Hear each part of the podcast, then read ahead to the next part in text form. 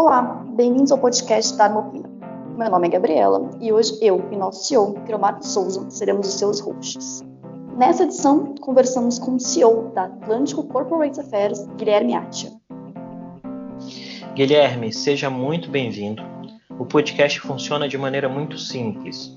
Nós fazemos as perguntas e você nos responde da melhor forma possível. Tudo bem? Tudo bem, entendi. Obrigado pelo espaço, Creomar e Gabriela. E vamos lá. Excelente. Então, Guilherme, é, inicialmente nós vamos fazer um balanço das relações Brasil-União Europeia, sobretudo com ênfase, não poderia deixar de ser, com, no que diz respeito aos encaminhamentos do Brexit. Quais pontos positivos e negativos você identifica? E o novo governo brasileiro trouxe alguma mudança de postura significativa em termos da relação com os europeus? Ótima pergunta. O novo governo brasileiro, principalmente na sua área econômica, e a agricultura não deixa de ser a área econômica, foi muito proativo e assertivo ao concluir as negociações desse acordo vintenário entre o Mercosul e a União Europeia. O Brasil foi central nessa conclusão. O acordo passa agora pela fase de regularização legal e depois deverá ser assinado pelo Conselho e ratificado pelos parlamentos, tanto o Parlamento Europeu quanto o Parlamento, o Congresso do Brasil, Argentina, Uruguai e Paraguai. Isso no seu pilar econômico. E depois em outros pilares pelos parlamentos dos Estados membros da União Europeia. É muito bom ver isso acontecer, isso é um bom sinal. Né?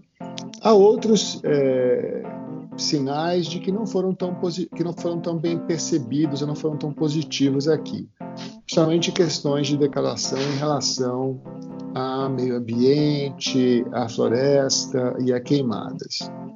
É, sem querer é, discutir as razões, mas o importante é a comunicação ser bem feita para aqueles que compram os nossos produtos. Né?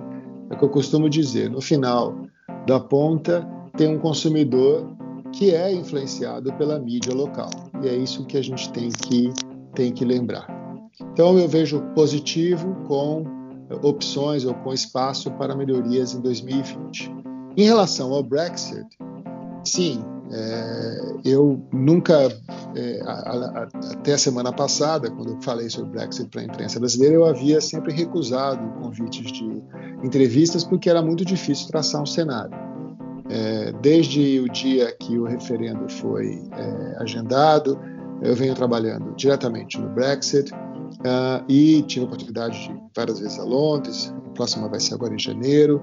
O que eu observo é que é, há ainda muitas dúvidas em relação aos acordos comerciais que vão ser é, ou que devem ser fechados pelo Reino Unido, tanto o mais importante com a própria União Europeia com, e o 27, quanto também com os Estados Unidos e também o Brasil. Nesse sentido específico, é, o que eu venho dizendo aos clientes brasileiros da Atlântico é que é, cada caso é um, é um caso, dizer, você tem mercadorias que entram hoje diretamente nos portos da Europa, da desculpa do Reino Unido, como Dover e outros, e para essas cadeias, é, independente da categoria de produto, se é um produto que não tem concorrência rápida do Reino Unido ou do continente, é muito provável que esse exportador vá ter ganhos, ganhos tanto de preço quanto de volume. É, e aí você tem as outras questões, como aqueles que exportam hoje para os portos no continente, como Roterdã, Antuérpia, Hanover, e que vão ter que depois é, esperar é, a definição de alfândega entre o continente e o Reino Unido. Se são produtos perecíveis, isso pode atrapalhar na questão de custos, na questão de logística e acesso ao mercado. Então, o Brexit traz vantagens, mas também traz riscos para os exportadores brasileiros. E do ponto de vista político e de Helgov, é fantástico ver que a democracia funciona. Quer dizer, para aqueles que são contrários ao Brexit, entendem que, que não foi uma decisão correta, é, fica agora claro que foi a decisão que o povo do Reino Unido tomou em conjunto, não somente pelo referendo, mas principalmente pela eleição agora do partido que tinha uma única grande bandeira, que era a bandeira do Brexit já. Guilherme, excelente contextualização, excelente resposta. Então vamos partir dessa sua primeira resposta para encaixar na segunda, na segunda pergunta. É, o que, na sua visão, pode ser feito para melhorar o ambiente de negócios para empresas brasileiras na Europa? O ambiente de negócios para empresas brasileiras é, internacionalizadas é excelente. Você tem aqui hoje Natura, via sua marca própria, como também com a Alzop, com a The Body Shop. Você tem a Havaianas, né? Está aqui presente entre outras, Boticário. Então, para essas empresas que já estão presentes, as regras do jogo são muito fáceis. É um mercado único europeu, é o maior mercado do mundo, com 500 milhões de consumidores, a 25 mil uh, euros ano de renda per capita. Então, é um mercado incomparável. Né? E é maior que China, maior que Estados Unidos do ponto de vista de poder de compra. Então, essas empresas que já estão aqui, se tornaram internacionalizadas, entre outras, né, eu mencionei, mencionei algumas, as regras do jogo são fáceis, são muito mais fáceis até do que é, em, em, mercados é, mais tradicionais. O que acontece é o, o, que acontece agora é com o exportador brasileiro. Ele não está presente, ele exporta produtos para cá. Se uh, o acordo em 20 for uh, assinado e ratificado, que é uma projeção muito otimista, e deve ser realmente concluído e implementado a partir de 21, é, mas vamos colocar, a partir de 2021 você tem esse acordo implementado, o que vai acontecer é que você tem um guarda-chuva legal, você tem umas regras do jogo estabelecidas. E isso é bom para todo mundo, para o grande, para o médio e para o pequeno exportador, que não vai ter surpresa, que não vai ter novidade, que já sabe como fazer para colocar seu produto nesse grande mercado. Guilherme, muito obrigado pela sua resposta a essa pergunta. E aí eu vou plagiar a Gabriela né? É sempre bom plagiar a Gabriela aqui na Dharma nesses podcasts, porque ela sabe o que está fazendo. né? Então, é, eu vou aproveitar e plagiar a Gabriela e pedir para colar a sua próxima resposta com a resposta anterior. E aí é uma pergunta que, em algum sentido, é simples, mas é bastante objetiva. Que é, a partir dessa perspectiva que você traçou do ambiente de negócios, como você acredita que, em termos práticos, o acordo Mercosul-União Europeia pode beneficiar o Brasil? Excelente. É, veja bem, um acordo comercial desse nível traz padrões operacionais, padrões para produtos, sejam commodities, sejam produtos acabados. Vou citar aqui três exemplos que podem ser bem é, exempli exemplos exemplificadores não funciona, mas exemplos bem ilustrativos do que eu quero dizer. O primeiro deles diz respeito à cachaça brasileira. A cachaça brasileira, assim que o acordo for implementado, terá a, a certificação de origem controlada. Isso significa que nenhum outro país do mundo poderá usar a marca cachaça. A gente já conhece aí no Brasil esse critério dado uh, já, por exemplo, para champanhe, que é esse vinho espumante da região de Champagne, aqui perto de onde eu moro, por sinal. Então, isso é uma característica. Ou seja, vão ter regras específicas de denominação de produtos, incluindo muitos produtos brasileiros. Então, caberá aos exportadores, às cadeias, às associações, aproveitar essa vantagem exclusiva de proteção de marca e trabalhar seus mercados, né? conquistar novos consumidores, desenvolver cadeias, desenvolver parcerias, etc. A segunda diz respeito, por exemplo, a produtos complementares, produtos tropicais, produtos em que o Brasil se sobressai de maneira é, muito melhor do que os produtos que vêm daqui mesmo, do mercado interno, por exemplo, as frutas brasileiras. Então, as frutas tropicais brasileiras, que já são de altíssima qualidade, vão ter um espaço ainda maior nesse acordo para chegar aqui no mercado como europeu. Como vocês sabem, é, o consumo de frutas e alimentos saudáveis vem crescendo muito aqui. Então, é, há uma combinação aí de fatores muito vantajosa para as cadeias de frutas brasileiras. A cadeia de fruta brasileira, é, é muito interessante citar esse exemplo, ela, ela, por exemplo, o Brasil responde por, é, o Brasil é número 3, o terceiro maior produtor mundial de frutas, mas é, é, está entre os 20 maiores exportadores, aqui um pouquinho acima, um pouquinho abaixo. Significa que há um gap muito grande ainda a possibilidade de exportação.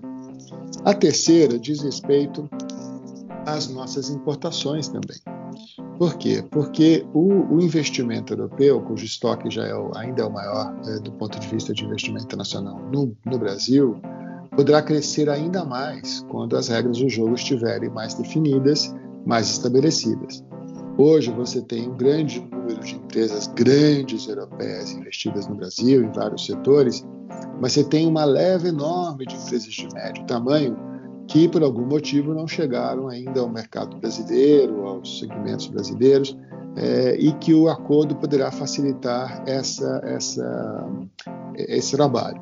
Né? Eu vou dar como exemplo países como Alemanha, Itália, onde as empresas médias e grandes são a maioria, né? e empresas que já têm um mercado muito grande aqui na Europa, mas que eventualmente podem desenvolver seu mercado aí no Brasil é, com mais garantia quando o acordo for implementado. Não sei se foi claro, Filmar. Foi bastante Guilherme, claro. Para mim também foi bastante claro, é, bastante claro e didático, na verdade. Gostei muito. Eu ia até fazer uma nova pergunta, mas eu não vou atravessar a Gabriela, vou deixar a pergunta com ela. Não, na verdade, a, a, pergunta né, que eu já teria sugerido é uma continuidade do que você já, já começou a, a falar nessa sua resposta anterior. Porque nós até então estávamos falando do interesse de exportadores e empresas brasileiras pelo mercado europeu. Né, e a minha sugestão seria realmente inverter isso, né, o interesse dos europeus pelo mercado brasileiro. Até porque numa entrevista sua no final do ano passado, você disse que cresceria o interesse europeu pelo mercado brasileiro nos próximos anos. E eu queria saber se em 2019 você acredita que essa tendência se confirmou e qual que é a projeção né, dessa tendência assinando o acordo Mercosul em 2020 ou que ele seja assinado mais futuramente? O que, que você acredita? Quais são esses cenários? É uma excelente pergunta, Gabriela. Em relação a 2019, eu, eu, vamos esperar um pouco mais para ver o último trimestre, mas, hum. mas os investimentos se mantiveram na, nas expectativas. O ministro da Infraestrutura, o ministro Tarcísio, teve recentemente aqui na Europa, Berlim, Londres, uh, mais uma vez, e, sempre quando vem, quando apresenta os planos é, muito claros, muito objetivos, uh, faz é, com que a cadeia de investidores europeus se interessem muito pelo Brasil. Então, eu diria que, que a presença europeia hoje, né, a presença de investimentos europeus, europeus hoje, nos portos, nas rodovias, nos, nos aeroportos, é, e isso vai continuar crescendo cada vez mais. Não, não vejo dúvida em relação a isso. É óbvio que agora há uma concorrência dos investidores chineses que, que vem entrando cada vez mais pesadamente no Brasil. Ah, isso é bom para o Brasil. Quem tem a ganhar é o Brasil, sabendo é, trabalhar, isso só é positivo. Então, eu não, não, vejo nenhum problema. E os europeus também já, enfim, estão acostumados a ter concorrência com os chineses. Uh, como vocês sabem, a China já passou por uma fase gigantesca de investimentos na África, onde também a Europa tem é, tradição de, de interesses. É, do ponto de vista de projeção para 2020, o que eu vejo é que é, o, o, ano de 2020, do ponto de vista de, de, economia no Brasil, vai ser muito bom. Eu tenho uma expectativa muito positiva em relação a 2020, é, em relação ao Brasil. E por quê? Porque o, o, o, trabalho que a equipe econômica, aí de novo inclui, inclui o agronegócio, etc., agricultura, está sendo muito bom, está sendo claro, está sendo objetivo para a competição, uh, focando em, em, em, transparência, e isso deixa as regras do jogo para o investidor muito mais claras. E também, aí vai uma questão que a gente não vive isolado no mundo. Né? Você tem também a relação entre Estados Unidos e China, outros dois grandes players mundiais, né? extremamente grandes, o maior e o número dois, que acabam nessa semana de encontrar aí uma, um meio caminho nos seus, nos seus disputas comerciais isso tende a favorecer é, claramente o Brasil. Então, dependendo como ficar também a relação entre Estados Unidos e China em 2020, o impacto no Brasil pode ser muito positivo. Lembrando que em 2020 você tem eleições nos Estados Unidos e isso com certeza implicará nas relações é, com a China. Guilherme, é, obrigado. É, esse podcast está tá se transformando, felizmente, mas não surpreendentemente. A gente já sabia da sua capacidade de esmiuçar e explicar para a gente esse contexto de União Europeia, não só pela sua trajetória, mas também por aquilo que você realiza na Atlântico. Então, só posso agradecer, tem sido maravilhoso. É, e aí a gente chega, infelizmente, ao nosso, à nossa quinta pergunta. Tradicionalmente, Guilherme, a última pergunta do podcast é um convite para um exercício de reflexão um tanto quanto mais solto. E aí, nesse aspecto, você poderia analisar quais você acredita que serão as tendências da relação Brasil e União Europeia em 2020? Ok. É, desafio aceito, Mário. Obrigado pelas palavras, sempre muito gentis, ainda mais vindas de, de vocês, você e da Gabriela. É, eu gostaria de dizer assim, é, além de, do que eu já falei, o que eu posso trazer de novo aqui é que a União Europeia tem sido um centro de referência regulatória no mundo inteiro. Então, quando a gente fala em convergência regulatória, padrões, quando a gente fala em, em standards, né, a gente está falando muito de Bruxelas para assuntos de sustentabilidade, assuntos de consumo. Isso tem avançado agora nas questões digitais, né? É, inteligência artificial, proteção a dados, privacidade. A própria lei de privacidade do Brasil é uma lei praticamente igual à que foi implementada aqui. Uh, então, a gente tem que lembrar que a Europa não é apenas um exportador e investidor e um mercado, mas também é um centro de referência regulatória. E para 2020 em diante, a gente tem muita coisa acontecendo aqui que pode, pode vir a ter impacto no Brasil. A gente tem um novo, um novo, uma nova Comissão Europeia. Uh, essa nova Comissão Europeia está discutindo a questão de emissões, uh, se a União Europeia vai ser ou não é, neutra em emissões a partir de 2050. Com isso, tudo que acontece aqui vai ter impacto né, nas suas cadeias e, de certa forma, vai ter impacto também em regulamentações ao, ao redor do mundo. De forma rápida, lenta, direta ou indireta, mas geralmente geram impacto. Outras questões também na área de sustentabilidade vão ser discutidas aqui, como é, a questão de desmatamento em florestas tropicais, a compra de produtos que vêm dessas áreas ou não. Enfim, não é uma questão específica do Brasil, mas que tem impacto grande no nosso mercado. É, a União Europeia também é, temos que lembrar que ela tem, ela tem é, dentro das suas instituições, ela tem um poder muito grande de, de promover discussões assim muito densas, muito complexas, né? É, quando eu falo de inteligência artificial, por exemplo, União, veio da União Europeia a primeira ideia de ter um, uma linguagem que defina ou que, pelo menos, gere algum tipo de guideline para a, a inteligência artificial. Nós nem sabemos ainda como ela vai ser usada, mas a União Europeia já propôs no G7 e no G20 deste ano, 2019, uma linguagem do ponto de vista ética. Né? É, eu tive a oportunidade de fazer algumas apresentações sobre o futuro da, das regulamentações e eu venho sempre dizendo o seguinte: quer dizer, é impossível ter a velocidade do mercado privado, a gente já sabe disso, a, regulamentação sempre vai vir depois. Então, o que é importante é que os, os reguladores, os, os lawmakers, os, os policymakers, enfim, que eles tenham de antemão uma ideia de onde vai ter a baliza, de onde vêm as regras. Então, por exemplo, no caso de ética em inteligência artificial, na minha visão, faz todo sentido. Quer dizer, especificamente como isso vai ser desmembrado em regras, agora fica difícil de imaginar.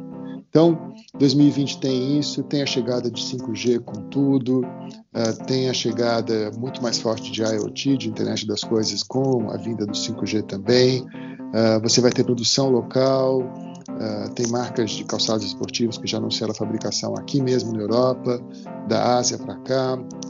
Então você tem um conjunto de símbolos e exemplos que podem uh, impactar também o Brasil. Além da União Europeia, só trazendo um pouquinho aqui do, do trabalho que eu venho fazendo na, na OCDE, na área de integridade e de, de ética, as relações entre poder público e privado. E, e, dizer que é um trabalho que me satisfaz muito, é um trabalho sem nenhuma vantagem pessoal ou comercial, uma dedicação muito grande, mas é importante que a gente tenha as relações é, entre os poderes muito claras, muito definidas e transparentes. Então eu fico muito feliz em poder conversar com vocês, membros do IRELGOV, essa entidade que foi formada a partir um interesse de um grupo de pessoas lá atrás, que não se contentou em participar de uma classe de uma sala de aula, mas quis avançar e continuar juntos. A ideia de um colega, do Manuel, que foi seguida por vários outros, e depois uma entidade super bem presidida aí por todos, pela Kelly, pelo Eric, pelo Bruno, agora, e que vem demonstrando transparência, um grau de, de fraternidade até muito forte. Então, é importante dizer isso, quer dizer, democracia, liberdade de expressão, discutir as ideias e não as pessoas, é, trabalhar para que a gente construa um caminho melhor. É, isso é uma coisa que é muito europeia, né? Quer dizer, a Europa, depois das duas grandes guerras que passou, mais a guerra dos Balcãs, quer dizer, aprendeu, espero que para sempre, é, todos nós esperamos, é, a dialogar e, e, desenvolver esse, esse, esse caminho é, pelo, pelo diálogo, pela compreensão entre as diferenças. Guilherme, muito obrigada. A conversa foi muito direta, muito esclarecedora. Você até fez um link com os podcasts nossos anteriores, e que fala, o último falamos sobre 5G, inteligência artificial. Um anterior também falávamos sobre relações governamentais, então, para quem tiver interesse, também escute os nossos podcasts anteriores. É, tem mais alguma coisa para falar? Uma coisa que você gostaria de falar, Guilherme? Agradecer a vocês, desejar a todos aqueles que estão nos ouvindo um excelente ano de 2020, que as realizações aconteçam e que, principalmente dentro do nosso ambiente de relações governamentais, relações públicas, ah, que a gente continue esse bom trabalho ah, que o RealGov vem fazendo de, de inclusão, de debate, de transparência uh, e, e, que estejamos juntos aí é, onde quer que este, estejamos, mas juntos. Guilherme, muito. Opa, desculpa, Gabriela. quer fazer de novo?